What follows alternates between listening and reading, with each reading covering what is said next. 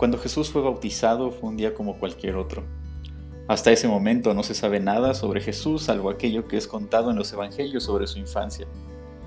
Por 30 años Jesús fue alguien anónimo, un carpintero que hacía mesas, yugos, algunas sillas. No había nada en el hombre que se acercó a Juan el Bautista que nos pudiera dar indicios de algo extraordinario. Era un Galileo más que se acercaba para bautizarse tal como muchos otros lo hacían.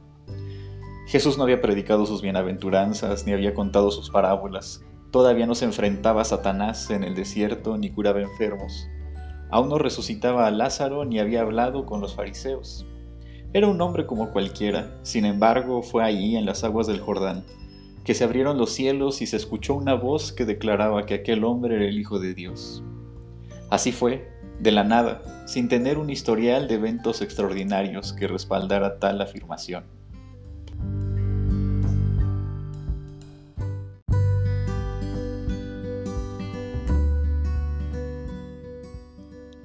Esta historia es difícil de entender desde una cultura que nos ha enseñado a merecer cosas y de acuerdo a lo que merecemos definir nuestra identidad.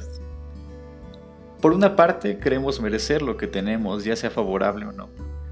Somos niños y creemos merecer un dulce o un premio, estudiamos y trabajamos por merecer buenas calificaciones, estar en la escolta o tener un reconocimiento.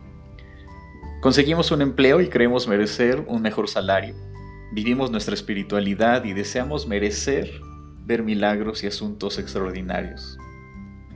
Pareciera que todo se basa en merecer y cuando se descubre el otro rostro de esto nos puede asustar. Si dudamos en la carrera que elegimos, pensamos que lo merecemos por no saber definir los asuntos de nuestra vida.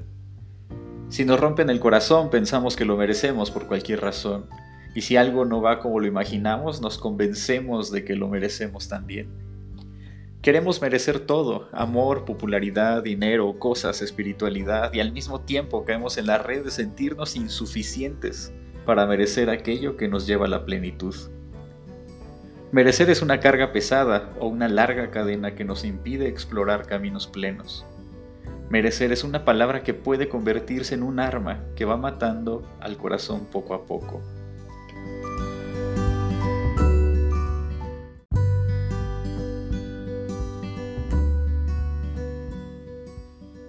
El bautismo de Jesús nos muestra la prioridad de nuestra fe.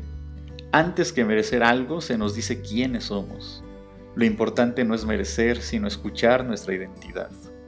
Así, sin hacer nada, sin tomar en cuenta los tropiezos del pasado ni las ansiedades del futuro, Dios dice una sola frase. Eres mi hijo, eres mi hija, no es para habernos enfrentado a nuestros fantasmas con éxito, ni por haber seguido a Jesús por todos los caminos, ni por haber confiado sin límites. Somos sus hijas e hijos por su amor. Cada día nos levantamos despeinados, con la mente todavía confundida con el olor a cama y las sábanas pesadas. Todas las personas iniciamos así el día, aunque la alarma nos espante. En ese momento, en que todavía no sabes si será un día productivo, si habrá desafíos, buenas noticias, o si no sucederá nada memorable. Dios te dice que su amor se ha renovado y que eres su hija, su hijo. Así, sin hacer nada, sin tener que hacer méritos para hacerlo. Porque no se trata de lo que merecemos o de lo que hemos hecho, sino de cuántos somos amados por un Dios que solo sabe amar, quien cada día nos recuerda que somos su familia y que en cada amanecer renueva sus promesas.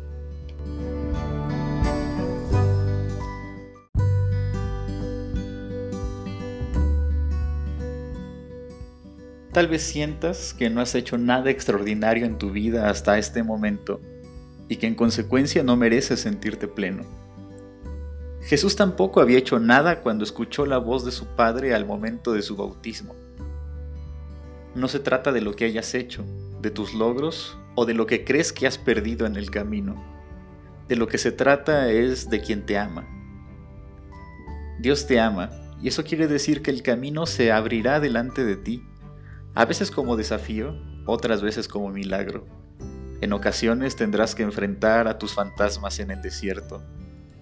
Otras veces verás resucitar aquello que pensabas estaba en la tumba. Sea como sea ese camino, siempre estará bajo el amor de Dios, quien renueva sus promesas cada mañana y te afirma como miembro de su familia.